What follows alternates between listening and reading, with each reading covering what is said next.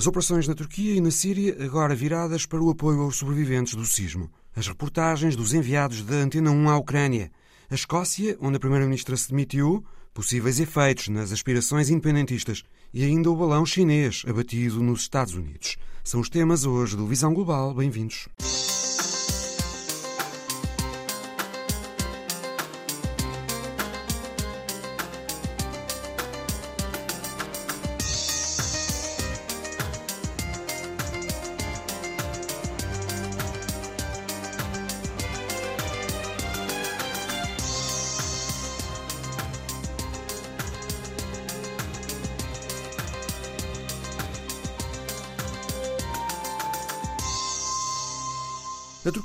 Síria, 15 dias depois do terremoto, a prioridade agora é cuidar dos vivos. O foco está a mudar das operações de busca e salvamento para o apoio aos sobreviventes. Segundo as Nações Unidas, 26 milhões de pessoas estão a precisar de algum tipo de assistência nos dois países. Boa tarde, José Pedro Tavares, correspondente da Antena 1 na Turquia. As necessidades eh, dos que sobreviveram à catástrofe são várias, desde logo há necessidade de realojamento. Muitos milhares de pessoas estão a viver em tendas na Turquia e na Síria numa altura do ano em que as temperaturas são gélidas. Olá, boa tarde. É, é verdade. De facto, agora trata-se praticamente de uma operação de rescaldo, mas que continua com enfim, uma escala absolutamente gigantesca. Só na Turquia são centenas de milhares, quase um milhão de desalojados que não podem voltar às suas casas, ou porque estas ruíram, ou porque estão severamente danificadas. E esta é a prioridade número um do governo de Recep Tayyip Erdogan, realojar estas centenas de milhares de pessoas que estão neste momento a dormir, uh, uh, muitas delas uh, em, em, tendas de campanha, outras em alojamentos provisórios. Um, Erdogan já tomou algumas medidas, ele desesperadamente está a procurar controlar a situação, até porque tem eleições cruciais daqui a alguns meses podem ser adiadas, já lá vamos, uh, mas está uh, desesperadamente a tentar controlar a, situação e, já tomou uma série de decisões. Por exemplo, decidiu uh, oferecer, pagar a renda durante um ano para todos aqueles que decidam mudar-se desta zona e realojar-se, restabelecer as suas, as suas vidas noutras áreas da Turquia. Pois até a hipótese, também... Zé Pedro, de haver um êxodo de populações que não querem regressar às cidades eh, arrasadas, cidades traumáticas. Um êxodo já, interno e para o exterior dessas populações há um, há um trauma coletivo, há muita gente que não quer voltar a refazer as suas vidas naquelas cidades porque perdeu uh, elementos da sua família, porque viveram uh, dias extraordinariamente difíceis e o mais provável uh, é que toda esta zona perca população e que haja mesmo talvez um, fluxo migratório para o Ocidente, mesmo para outros países da Europa, certamente vindos da, vindo da Síria. Um, Recorde-se que mesmo na Turquia muitos dos afetados desta desta tragédia são refugiados sírios que tinham fugido da guerra civil na Síria, que se restabeleceram no sudeste da Turquia e que agora se viram uh, novamente desalojados uh, ou que perderam todos os seus pertences devido a esta enorme tragédia natural. Mas, Mas dizias que dizer, Erdogan, Erdogan uh, promete criar condições para o realojamento das pessoas que quiserem ficar. Exatamente. Ele, ele, ele, disse que pagava a renda de casa durante um ano para todos aqueles que quiserem sair da área. Prometeu também construir 30 mil casas num espaço de um ano a partir do mês de março, na zona afetada, eh, e disse também que iria dar 100 mil liras, o equivalente a 5 mil euros, a todas as famílias que perderam pelo menos um elemento da, da, família neste terrível terremoto. Eh, Também portanto, há falta de condições de higiene. Faltam casas de banho. Toda esta hum. gente que vive em tendas, alguns deles ainda nos seus próprios carros, uh, não têm, uh, de facto, grandes condições de higiene. Há muito lixo acumulado nas ruas. Isso implica um risco de surtos, não é? De cólera e outras doenças infecciosas? Exatamente. Algumas epidemias, como a cólera, isto aliás já se verificou noutras situações semelhantes, outros desastres naturais, nomeadamente, por exemplo, no, no terremoto do Haiti, onde depois milhares de pessoas morreram devido a uma epidemia de, de cólera. Finalmente, uma, um, um, uma outra nota uh, e, situação uh, no terreno, uh, há um enorme problema de deposição de, de escombros. Há, há, há, milhões e milhões de toneladas de escombros que estão agora a ser removidos nesta operação de rescaldo e não tem havido nenhum plano e organização para os reencaminhar para determinadas áreas. E o que se tem verificado é que estes escombros são depositados em zonas agrícolas, em praias, em algumas situações, ou frequentemente em sítios naturais, parques naturais, reservas naturais, e isto tem provocado muitos problemas. Ou seja, tenta-se a curto prazo resolver um problema, que é a acumulação de escombros nestas cidades semi-destruídas, um, e está-se, obviamente, a, a, causar outros problemas que terão que, hum, que ser uh, uh, resolvidos. Começa-se a falar também de situações de stress pós-traumático, ataques de pânico, nomeadamente em pessoas que passaram muitas horas sob os escombros, de onde foram retiradas para descobrirem que perderam familiares e amigos e que os seus bairros foram arrasados. Exatamente, e, e isto será um problema a, a, longo prazo de difícil resolução, só na Turquia 13 milhões de pessoas afetadas estão uh, muito perturbadas e foram de facto muito impactadas por este terremoto. Um, falei com várias pessoas, aliás, nota-se na, na, na, cara das pessoas que viveram situações e dias extraordinariamente difíceis. É, é difícil de imaginar o sofrimento, a angústia, a, a ansiedade e há uh, de facto um, um, trauma coletivo que é necessário resolver e que não será fácil de, de resolver. Aliás, todo o país em geral está triste, mesmo, na, mesmo no ocidente da Turquia, nas grandes cidades, em Ankara e Istambul, os restaurantes uh, estão uh, relativamente vazios, não há propriamente vontade de celebrar uh, ou, ou, de festejar o que quer que seja, porque toda esta enorme tragédia está a deixar marcas profundas, obviamente mais diretamente nas pessoas afetadas, mas em todo o país, e, e, e estas marcas profundas poderão refletir-se na, enfim, na vida política e na vida social do país nos próximos meses. E este é o grande desafio de Erdogan, tentar dar uma resposta eficaz uh, e controlar a situação para que o seu futuro político não seja posto em xeque por esta uh, enorme uh, tragédia. Futuro político que iria ser decidido, em princípio, a curto prazo. As eleições estavam marcadas para o dia 14 de maio. Mas elas podem Ora, ser adiadas, dizias.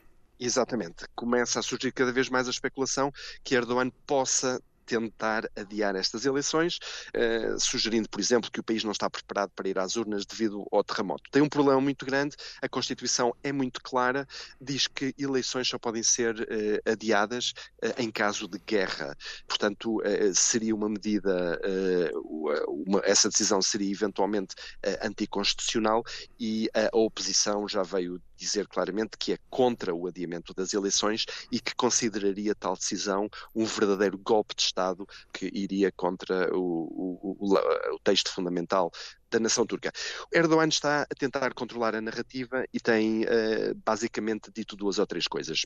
Que o terremoto, uh, e esta é a narrativa oficial, que o terremoto foi demasiado grande, demasiado violento para qualquer Estado ou para qualquer país ou, ou, ou governo. Ou seja, fala na maior catástrofe do século. A maior catástrofe do século, ou seja, mesmo que o país estivesse totalmente preparado, uh, haveria coisas que não, não, não, conseguiria fazer nem controlar porque o, o desastre foi extraordinariamente violento eh, Erdogan fala muitas vezes em força do destino, em forças incontroláveis que nenhum governo conseguiria uh, lidar ou, ou responder, uh, e por outro lado tem tentado concentrar as responsabilidades nos empreiteiros e nos, nos engenheiros. A justiça turca já emitiu centenas de mandados de detenção, já começou a deter uh, dezenas de pessoas, uh, empreiteiros e, e, engenheiros associados a edifícios que ruíram.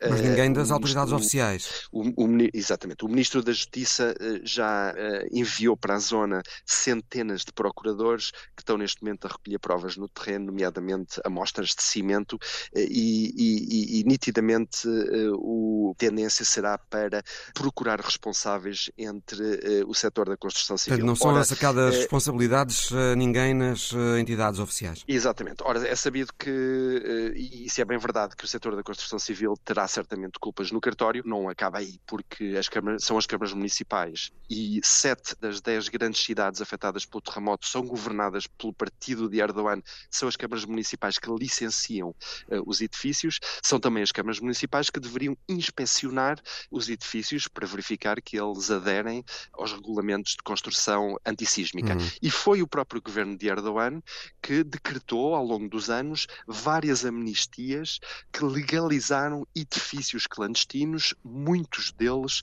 construídos de forma bastante básica, sem respeitarem precisamente essas uh, leis antissísmicas. A última destas grandes amnistias foi um, há cinco anos, em, em 2018. Uh, e, portanto, há também responsabilidades políticas que Erdogan, obviamente, está a tentar afastar devido às eleições que se aproximam, que podem ou não ser adiadas. Ou seja, este terremoto, que infelizmente matou dezenas de milhares de pessoas e que traumatizou toda uma nação, pode também provocar um verdadeiro terremoto político no futuro próximo da Turquia. Ainda sobre a ajuda às populações eh, na Síria, havia um obstáculo à partida que entretanto foi removido, é que o presidente sírio, Bashar al-Assad, no início estava a restringir a passagem de ajuda humanitária a partir da Turquia, mas entretanto autorizou a abertura de mais duas passagens para as zonas do noroeste controladas pelos rebeldes. Ficam autorizadas essas duas passagens por um período de três meses. É verdade. Eh, e isto foi depois de duras negociações entre Assad eh, e as Nações Unidas.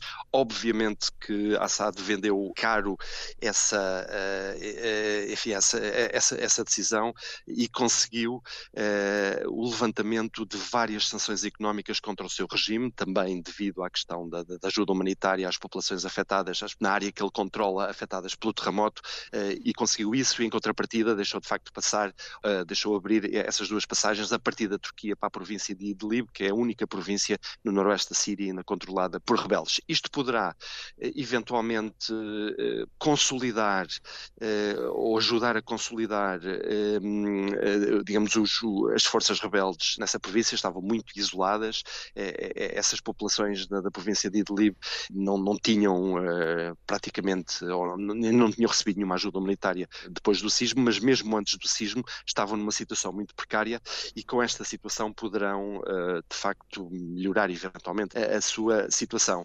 Eh, isto abre possibilidade eventual a, um, a negociações entre o regime de Assad e eventualmente os rebeldes que controlam essa, essa, essa região do noroeste da Síria.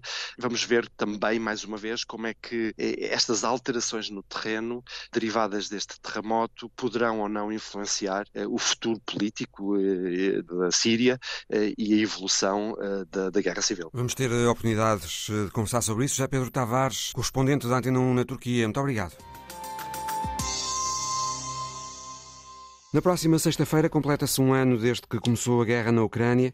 Os enviados da Antena 1 têm estado a ver os efeitos da guerra no país. O repórter Nuno Amaral está em Kiev. Nuno, boa tarde. Tens-te deslocado dentro da Ucrânia e tens podido verificar que o desgaste causado pela guerra nas pessoas é cada vez maior.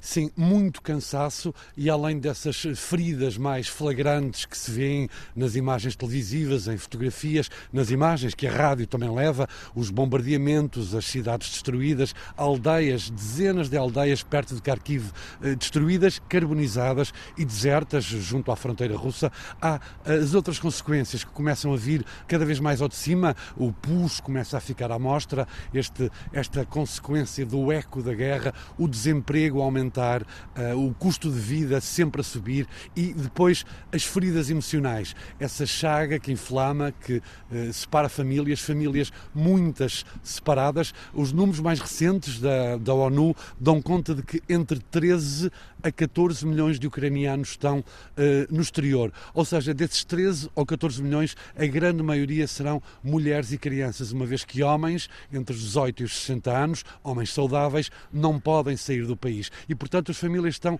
separadas. Uh, tudo isto a somar ao receio, à inquietação permanente, à correria para a procura de um abrigo, é, é a guerra de desgaste que muitos analistas dizem que Putin está a encetar. São uh, os gritos silenciados a par dos outros, de quem perdeu tudo, de quem perdeu casa, emprego, família e muitos perderam mesmo vizinhos, cidades autênticas perto de Kharkiv, uh, uh, pequenas vilas ficaram completamente destruídas. Na próxima sexta-feira, dia 24, passa um ano desde que começou a invasão russa e Volodymyr Zelensky, o presidente ucraniano, disse aos ucranianos que esse será um grande dia, não foi, Nuno?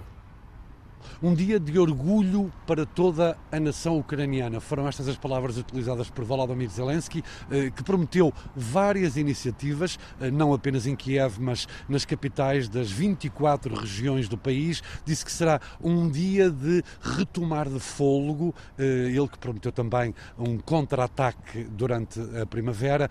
O que vai acontecer, de facto, está ainda um pouco no segredo de Zelensky, neste caso, e há também outra incógnita: o que Putin, o que a Rússia pretende fazer para assinalar essa efeméride, sendo que uma festa em Kiev não será com certeza. Nestes últimos dias, os ataques têm-se repetido, não só nas regiões do leste, do, do leste, perdão, onde está o Luís Peixoto, em Lugansk ou em Donetsk, mas também em Kharkiv, em Zaporizhia, os ataques eh, por míssil têm sido diários e eh, Kiev continua a ser, nestas vésperas de um aniversário da guerra, um palco por onde desfilam várias figuras internacionais. Eh, na quinta-feira, por exemplo, passou por cá o ministro israelita dos negócios estrangeiros, na sexta-feira passada o primeiro-ministro holandês, eh, Mark Rutte, e portanto há sempre contactos a ser desenvolvidos. Agora, o que vai acontecer sexta, a surpresa que Zelensky prometeu ou a possível surpresa que Putin tem preparado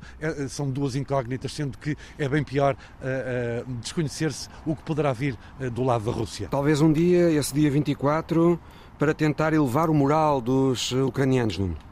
Sim, é essa é a grande intenção uh, de Zelensky, esse mestre da comunicação, esse ator da série Servidores do Povo, que depois deu origem a um partido com o mesmo nome, o partido que o elegeu. Uh, Deixa-me só referir, Mário, que o ânimo pode estar a ser um bocadinho quebrado. Não a organização, não a coesão, o número de voluntários aumenta de dia para dia, bailarinos, médicos, atores, jornalistas, canalizadores, enfim, o número de voluntários vai crescendo e a coesão continua. Há um esforço grande de guerra. Basta olhar, por exemplo, para os números da criminalidade que caíram acentuadamente desde o início da guerra. Ora, um diretor da polícia que entrevistei deu-me conta de que isso tem que ver precisamente com esta consciência coletiva que Zelensky conseguiu criar, este humus que une uh, estas pessoas. Tocam os sinos aqui da Catedral Ortodoxa de Santo Nicolaiv neste momento e, e, e também uh, os dados de casamentos uh, triplicou o número de casamentos na Ucrânia, eh, se bem que isto pode ir um bocadinho em contramão com o que há pouco disse das famílias separadas, mas em cada pedaço eh, de rua da Ucrânia há eh, um gesto de voluntariado, ou alguém a entregar comida ao outro anonimamente, ou centros de distribuição de comida, ou quando falta a luz, centros para carregar telemóveis, centros de assistência médica, há comunicações que se partilham para saber dos familiares que estão fora. Sim, muito cansaço já, mas do ponto de vista da união, ainda não se vê qualquer sinal de que tenha quebrado devido ao desgaste provocado pelo exército russo. Nuno Amaral, um dos enviados da Antena 1 à Ucrânia. Obrigado, Nuno. Outro dos enviados da Antena 1 à Ucrânia, Luís Peixoto, tem estado toda a semana nas zonas dominadas pelos russos, no leste do país. Luís, boa tarde. Tens podido constatar aí no Donbass que há um aumento do dispositivo militar russo ou pró-russo? Sim, eu pude registar eh, ao longo da minha estadia uma presença, um aumento da presença dos militares nas cidades, quer em Donetsk, quer em Lugansk. São, sobretudo, militares eh, de passagem, isso mesmo comprova a ausência eh, de tráfego de carros militares. Ehm, não posso dizer que eh, este cenário signifique que estamos perante uma nova ofensiva. O que vou percebendo da conversa com eh, alguns habitantes é que esta maior presença de um efetivo militar prende-se sobretudo com a mobilização que aconteceu há meses atrás e que agora começa a traduzir-se no terreno, no, nas zonas de combate. E há menos ataques no Donbass nesta altura, já me disseste. De facto, tem havido uma ligeira diminuição dos ataques, pelo menos as autoridades locais não têm reportado mortos nos últimos dias, eh, apenas feridos. O tempo também dificulta eh, a utilização de certas armas, por exemplo, os drones têm dificuldade em atuar sob um nevão forte que tem acontecido nos últimos dias aqui nesta região, nesta zona do eh, Donbass Donetsk. Há, no entanto, bairros que continuam a ser atacados pelos bombardeamentos. Esta semana tive a oportunidade de visitar, por exemplo, os bairros de Petrovski e de Kievski, onde pude ver a situação precária em que vivem os civis. Muitos vivem sem água, sem eletricidade, numa altura em que, por exemplo, as temperaturas em alguns dias atingem os 10 graus negativos. Há também outra uh, nuance que é importante registar: os ataques no centro histórico uh, da cidade de Donetsk têm diminuído.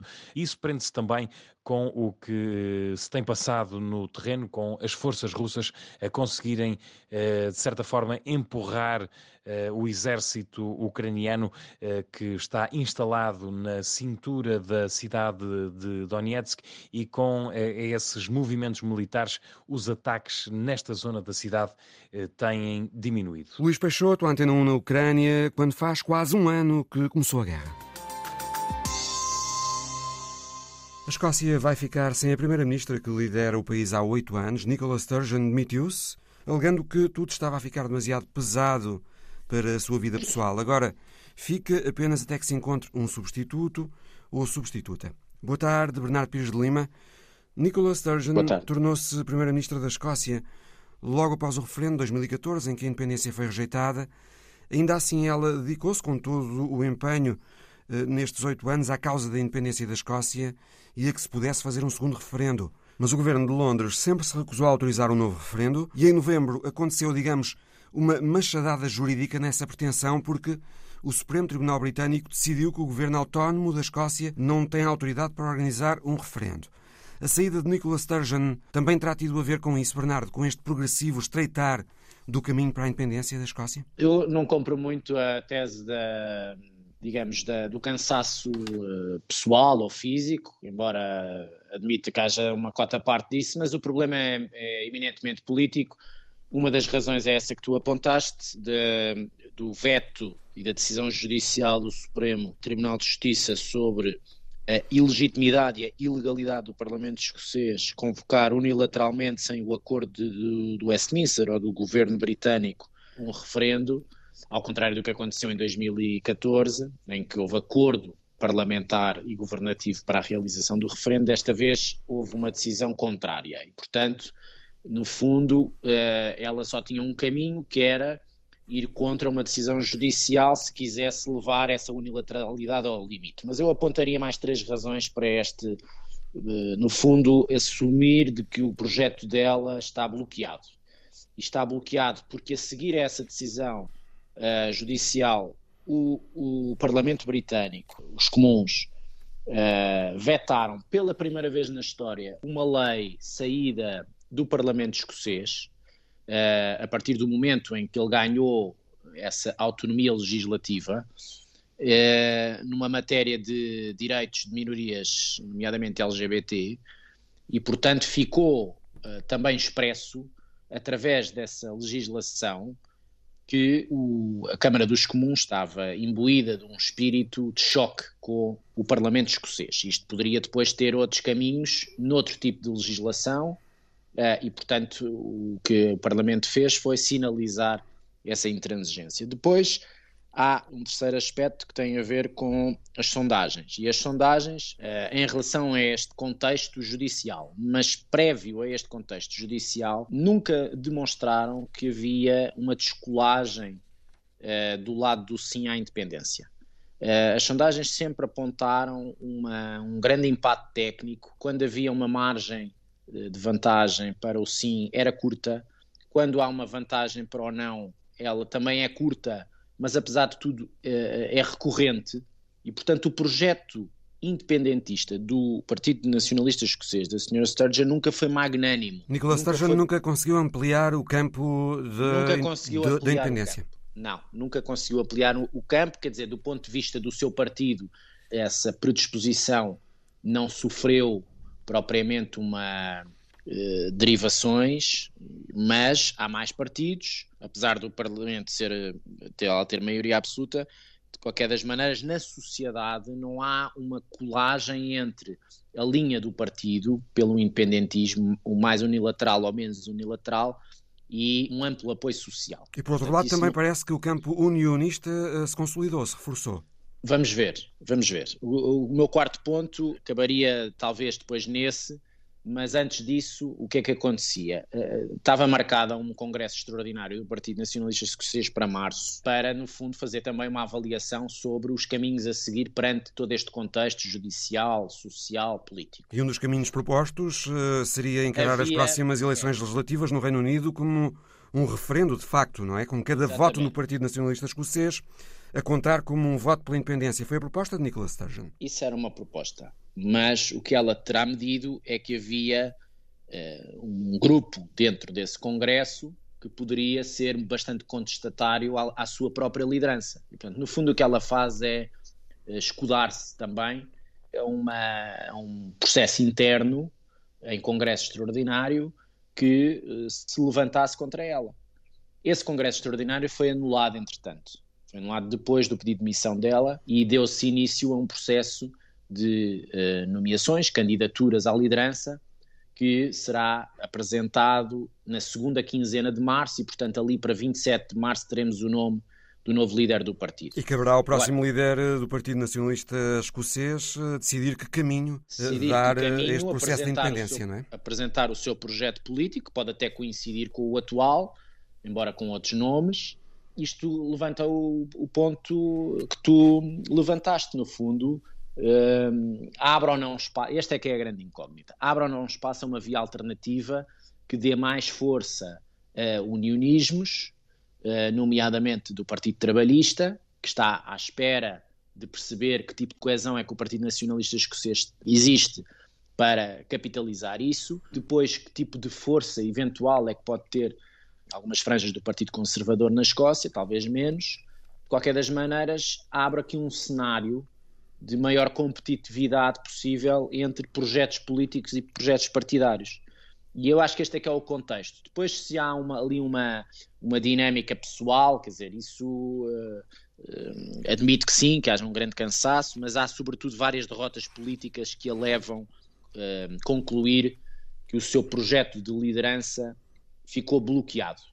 E antes que ela seja contestada em Congresso e contestada politicamente de uma forma muito aberta, opta por sair e eu acho que de uma forma inteligente, porque assim abre espaço a que o debate se possa fazer e que as propostas também sejam mais, uh, mais entendidas pela população. Bernardo, Nicola Sturgeon admitiu quando anunciou a demissão que se tornou um problema e não uma solução para a política escocesa. Porquê? Será, será que foi porque ela abraçou a causa da independência de uma forma demasiado radical, digamos? Contribuiu para que o debate público sobre a independência azedasse e se polarizasse na Escócia? Eu acho é que ela não. Quer dizer, esse debate é anterior a ela, teve ali um momento de tudo ou nada, foi derrotado. Isso também levou a que a vitória, do, na altura do David Cameron, pudesse ser entendida pelo governo conservador da altura com uma possível repetição no referendo dois anos depois do Brexit, eh, falhou. Uh, mas o eu acho que aqui o ponto tem a ver com o facto de os caminhos propostos mais unilaterais, mais agressivos, uh, não terem um respaldo, nomeadamente por parte da União Europeia, porque a escapatória para a independência seria um pedido de adesão à União Europeia, essa resposta nunca foi dada, e depois porque, digamos, não é claro que o projeto económico associado à independência seja melhor do que o projeto económico associado à manutenção dentro do Reino Unido. E com o clima económico em que está mergulhado o Reino Unido, de uma forma geral, eh, tudo isso é, foi um, é um salto demasiado voluntarista para eh, um, uma decisão tão existencial para um país. E isso nunca foi muito bem acautelado, nem explicado, nem, nem politicamente enquadrado e talvez isso também explique porque é que as sondagens nunca descolaram para o lado do sim, uh, mantêm-se mais ou menos empatadas ou então uh, intermitentes entre o sim e o não, mas com uma, uma, curta margem. Podemos dizer, Bernardo, que sem eh, Nicola Sturgeon pode mudar a abordagem do Partido Nacionalista Escocês à questão da independência, mas não muda o sonho da independência? Isto considerando que a população uh, está dividida ao meio sobre o assunto, considerando que o Partido Nacionalista Escocês é um partido consolidado, que está no poder desde 2007 e que hum, continua a comandar as sondagens, com à volta de 45%. Podemos, eu acho que podemos dizer que se abre uma discussão sobre o modo de caminhar, talvez não em curto prazo, mas a médio prazo, para uma solução que terá que ser definida a alguns no tempo entre um projeto mais agressivo, digamos assim, ou mais negociado com uh, Londres. São estas duas escolas que estão em debate. Ou então a manutenção do, do status quo, não é? Mas uh, o, que está em causa aqui no nacionalismo é se uh, ela é de uma forma mais impositiva, mais voluntarista e com os custos todos que isso tem e o medo que provoca, ou se é mais negociada, como foi em 2014, para a realização de um referendo. Os argumentos depois esgrimem-se no, no, debate político e, e, vence uma das partes. Foi isso que aconteceu em 2014. O que talvez tenha sido apressado foi, a partir do Brexit e a partir dos resultados escoceses que deram a permanência maioritária no povo escocês à manutenção do Reino Unido na União Europeia. Isso tenha disputado uma nova fase, muito colada ao referendo da independência, portanto não tenha deixado respirar os resultados de 2014, como se dizia numa geração. Portanto, apressou-se todo esse processo político. Como Londres e o, e o, eh, o poder central está a gerir, eh, ou teve que gerir a saída da União Europeia e a coesão dentro do Reino Unido, em função dessas, dessas, desses resultados na Irlanda do Norte, na Escócia, no País de Gales uh, e em Inglaterra, era difícil que abrisse um outro processo que levasse também à desagregação do Reino Unido. E, portanto, era, era quase inglório o trabalho unilateral de pedir uh, um referendo apressado ou que fosse de encontro ao governo e ao Parlamento uh, britânico. Conseguir alargar o campo independentista na Escócia talvez seja a condição sine qua non para conseguir, talvez, forçar o Parlamento de Londres a autorizar um segundo referendo. Mas isso precisa de um campo eh, social muito alargado, tem que ser magnânimo e sustentado em sondagens. Isso pode demorar anos e é preciso que haja um projeto económico sólido a acompanhar esse discurso. E depois é preciso que haja uma escapatória a uma decisão, a um, a um resultado que valida a independência. Essa escapatória é o pedido de adesão à União Europeia. A União Europeia não valida uh, movimentos de secessão em Estados, por mais estejam dentro da União ou fora da União, que sejam momentos de secessão, de independência contra o Estado Central. Uh, e, e, se esse processo acontecer contra o Estado, o Estado Central, não sei, o governo britânico, Uh, não há hipótese, de, uh, porque senão abre um precedente. Abre um precedente em Espanha, abre um precedente em França, abre outros precedentes.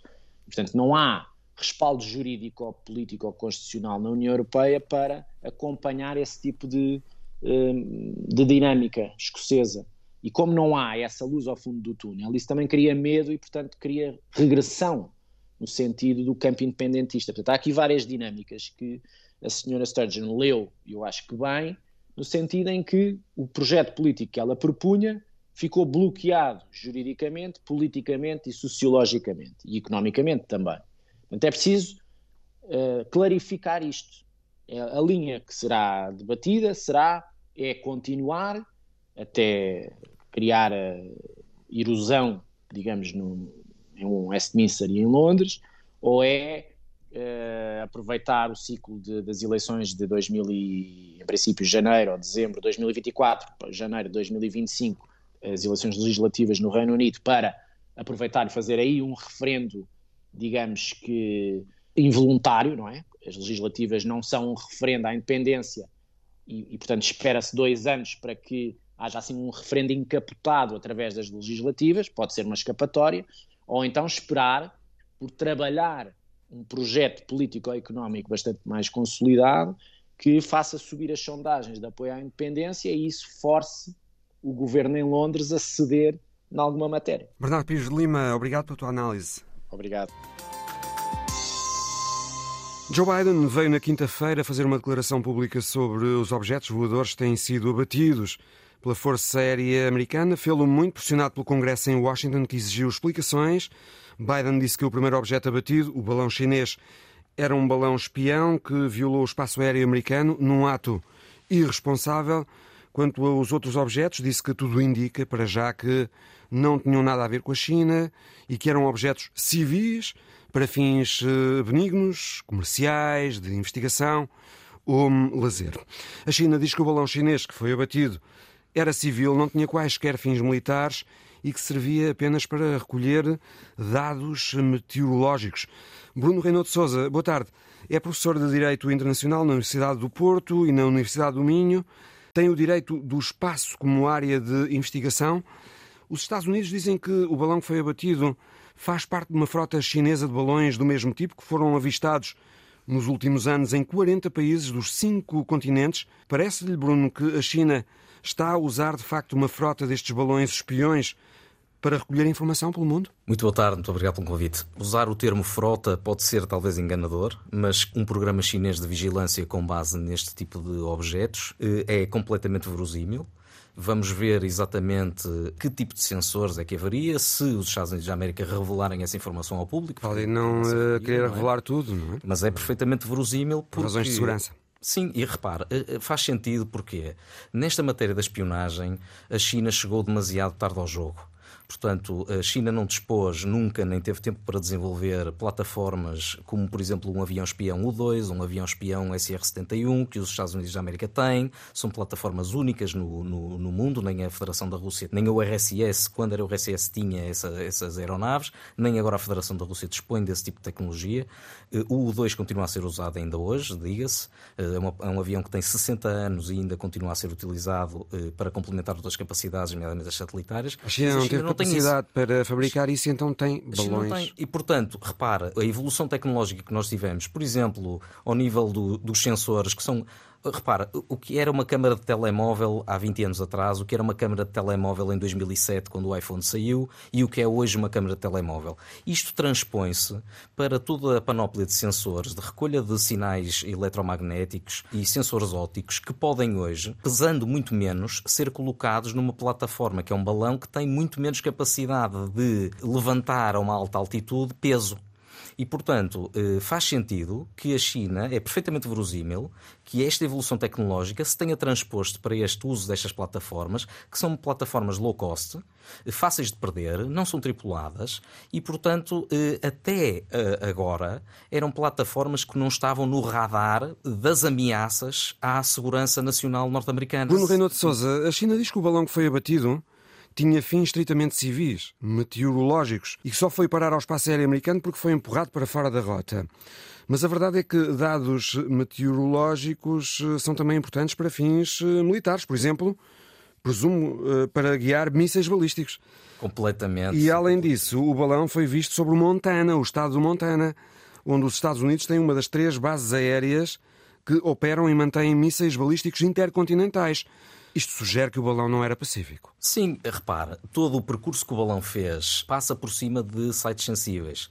Esse argumento do balão meteorológico é utilizado parte a parte há, há décadas. Mas, obviamente que usar este tipo de balões e o perfil de voo que foi descrito passa por cima de instalações sensíveis e é isso que é verdade. E isso remete-nos para a espionagem e ligando a questão com o controle de armamentos e especificamente locais sensíveis, bases militares sensíveis do programa nuclear. A China assim tem uma rede de satélites espiões. Então, para Sim. que estes balões? Julgo que há eh, sobre este assunto opiniões contraditórias. Oficiais de inteligência que pensam que os balões, na verdade, não servem de muito, eh, e outras opiniões que dizem que eles podem captar informação valiosa, comunicações e dados que apenas são acessíveis em baixas altitudes. Estes balões são boas ferramentas de espionagem, Bruno Renato de Souza acrescentam alguma coisa aos satélites? Acrescentam e complementam. Eh, a China está, poderá estar a tentar fazer é explorar a complementariedade a diferentes níveis de altitude. E, portanto, aquilo que se consegue fazer a partir de, de, satélites, que é recolha de imagem com sensores ópticos e também imagem através de sensores de radar, não é propriamente uma imagem, mas são sensores que dão outro tipo de informações, tem e deve ser sempre que possível, complementada a diferentes níveis de altitude. E, portanto, o que o balão pode fazer é recolher sinais rádio a uma alta altitude, transmitindo durante o percurso que está a fazer essa informação para os satélites que a China tem. E isto terá uma utilidade de confirmar, por exemplo, informação que é recolhida a nível satelitário e, ao mesmo tempo, recolher novos parâmetros de informação que se transmitem. Já houve no passado outros incidentes do género, mas este acontece numa altura em que a rivalidade entre os dois países está ao rubro eh, e em que as Forças Armadas de ambos os lados se equipam, eh, tendo em consideração que pode haver um confronto um dia por causa de Taiwan. Uh, está a instalar-se um clima de guerra fria com a China, entre os Estados Unidos e a China, Bruno Renato de Sousa? Parece que sim, e há muitos comentadores que nos apontam nessa direção há muito tempo, inclusivamente militares americanos já na reserva, que vêm fazer previsões de que os Estados Unidos, a breve trecho, 2025 ou 2030, uh, estarão em guerra com a China. Eu julgo que esta semana nós tivemos um, um sinal contrário. O que o presidente Biden deixou claro é que, em questões de soberania nacional, não vai haver a mínima hesitação mas Biden, ao mesmo tempo, abriu uma porta a um entendimento com a China.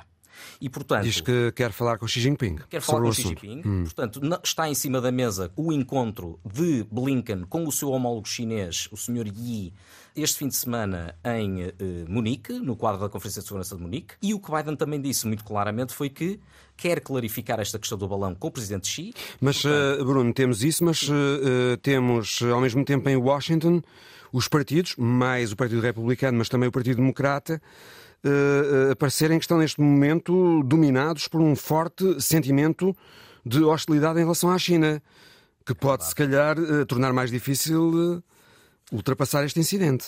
É verdade, e na semana do, do, seguinte ao incidente com o balão, 4 de fevereiro, nós tivemos um sinal claríssimo disso que o Mário Rui está a dizer, que foi uma uh, resolução do Congresso, com apoio bipartidário, que condenava a China especificamente aproveitando a dinâmica criada pelo incidente do balão. Agora, a política da administração Biden tem sido muito clara e é aquilo que nós podemos descrever resumidamente como os três Cs. É a confrontação, a competição e a cooperação. Confrontação em dossiês como, por exemplo, os direitos humanos, competição noutros dossiês, nomeadamente económico, e numa questão muito específica que é os semicondutores, mas nós temos que ter cooperação para outros temas que implicam o planeta e a segurança planetária e o futuro da humanidade, que são as alterações climáticas. Sem cooperação Estados Unidos e China é impossível tratar destes desafios. E eu julgo que essa crispação política, esta tensão política vai tender a normalizar e a voltarmos ao que tivemos eh, anteriormente, àquela dinâmica positiva, mas sempre conscientes da necessidade de confrontar, competir, mas também cooperar. Bruno Renaud de Souza, professor de Direito Internacional na Universidade do Porto e também na Universidade do Minho. Muito obrigado, muito boa tarde. Muito obrigado, boa tarde. Este mês completaram-se 44 anos desde que a Revolução Islâmica do Ayatollah Khomeini derrubou o regime do Shah Reza Pahlavi, no Irão. E lembrando a data, o dia 11 de fevereiro de 1979, a repórter Cristina Borges ouviu iranianos, hoje residentes em Portugal, que testemunharam os acontecimentos em Teherão naquele ano.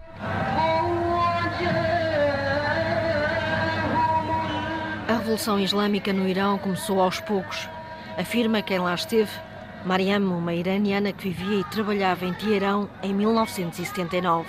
No princípio havia um pouco greve, havia um pouco demonstração nas ruas. Depois, população que participavam no greve aumentou. Depois começavam a queimar uh, os carros, estragar as lojas que estavam abertas, partir. E pouco a pouco aumentou até que chegou greve geral de todo o país. Bazar ficou fechado, companhia de petróleo uh, ficou fechado. Depois começaram a queimar os cinemas e ficou de tal maneira generalizado e cada dia estava demonstração nas ruas a polícia que estava na rua tinha que usar armas e assim o Shah deixou o país, ficou obrigada a deixar o país porque não queria que derramasse sangue. E assim veio Ayatollah Khomeini, que era líder desta revolução. E ele chegou ao país e o primeiro-ministro que já tinha nomeado para tomar conta do país também deixou o país, porque tinha vida em perigo. E assim a revolução ganhou.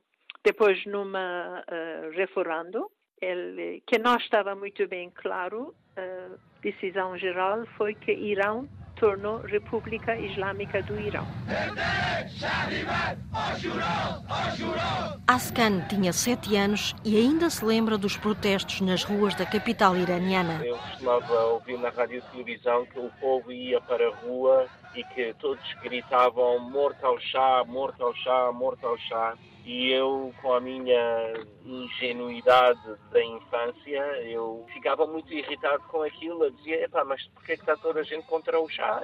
Porquê é que não dizem também morto ao, ao Khomeini? Então, eh, no quintal lá da nossa casa, eu houve um dia que estava a ter passear com a minha bicicleta e estava a cantar morto ao Khomeini, morto ao Khomeini, e daí entra o meu pai, chega do trabalho para casa, todo preocupado, e leva-me para casa para dizer, não, não digas isso, fica calado, essas coisas. Portanto, a partir daí eu percebi que, ok, há que ter, há que ter muito, muito cuidado. Era preciso ter mais cuidado, mas o povo ainda estava em revolução, ainda estava indeciso. Na altura da Revolução, eu acho que o povo nem bem sabia o que é que queria, não é? O chá, na verdade, fez muitas coisas boas pelo país, mas também considero que era um, um ditador, portanto, ele não era democrata, de forma alguma. Khomeini chegou ao poder e as mudanças foram muitas. O medo veio uh, depois da Revolução, é que o medo se, se instalou.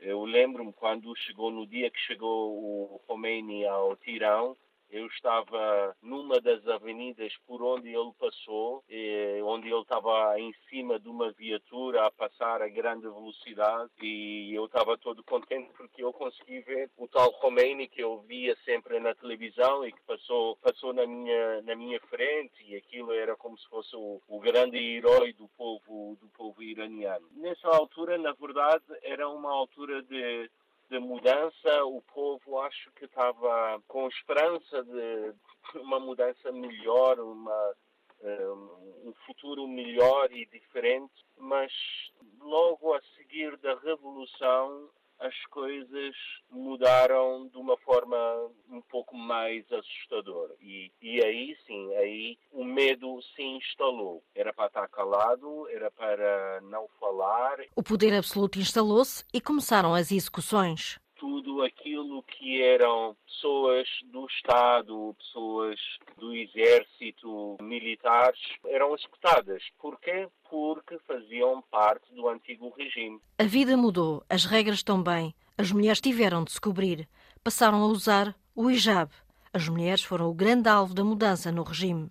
Ninguém queria, ninguém estava feliz, especialmente que pensavam isto é uma obrigação. Diziam, tá bem, não só nós fomos prometidos que vai haver liberdade de escolha do nosso vestuário, que agora estamos obrigatoriamente mudar o nosso vestuário, mas estavam a dizer, tá bem, deixam este livro, quem quiser, tapa, quem não quiser, veste como era. Ninguém estava feliz, mas todos com medo, porque não era brincadeira, estava muito comum de pessoas com mota passar e pôr ácido por cima dessas mulheres. Então, obrigatoriamente, começaram a tapar. Mas este só na rua e toda esta atitude que é o tu és de nós ou és contra de nós, fez que pessoas têm duas vidas completamente diferentes. Um em família e entre amigos e outro na sociedade. 44 anos passaram. Os filhos dessa geração que assistiu à Revolução Islâmica perderam o medo e vieram para a rua manifestar-se indignaram-se com a morte em setembro do ano passado de uma jovem iraniana de origem curda, Massa Amini, e hoje pedem liberdade. Algumas gerações depois daquela geração que teve esse medo, é que agora as pessoas estão se revoltar, estão a vir à rua e estão a gritar Zan, Zendegi, Ozodi, eh, mulher, vida, liberdade. O básico de se viver em paz e em liberdade. Um trabalho de Cristina Borges. Do Irão, chega-nos também a história da semana de Alice Vilaça. Sara Kadem, iraniana, 25 anos, xadrezista, a 17 no ranking mundial feminino. No passado mês de dezembro, competiu no Azerbaijão num torneio internacional de xadrez sem o hijab na cabeça. Agora não pode voltar ao país. Assim que o fizer, será presa. Losing the right to go back to your homeland is no Irão, as mulheres são obrigadas a cobrir a cabeça com o hijab. No Irão, nos últimos meses, foram muitos os que se juntaram às mulheres que nas ruas protestam contra o uso obrigatório do hijab. Protestos que se intensificaram em setembro do ano passado, com a morte de Masha Amini, de 22 anos. Sara diz que não é ativista mas a verdade é que a atitude de não usar o hijab no torneio foi vista como um gesto de solidariedade ao movimento de protestos no Irão. Sara tem uma explicação mais simples e não tão politizada. Já não usava o hijab, só o punha para as câmaras, porque representava o Irão. Em entrevista ao El País, Sara explicou que ao usar o hijab sentia que não era ela própria. Ainda assim, não esconde que as mulheres que protestam nas ruas do Irão são uma inspiração e todos os dias correm um risco muito maior do que ela.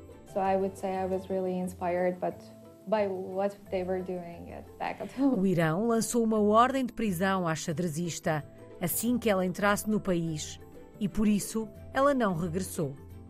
Uma das decisões mais difíceis de tomar porque isso implica ficar longe da família. For me, leaving my family was one of the most difficult things that I have ever done. Sara, o marido e o filho de 10 meses estão agora no sul de Espanha. That is something I really miss, but I wouldn't say I regret it. Confessa que sente a falta da família, mas não se arrepende de não ter usado o hijab. Aliás, foi de cabeça descoberta que falou a vários órgãos de comunicação social internacionais. Foi de cabeça descoberta que se encontrou com o presidente do governo espanhol, Pedro Sánchez, no mesmo dia em que recebeu os papéis com a ordem de prisão.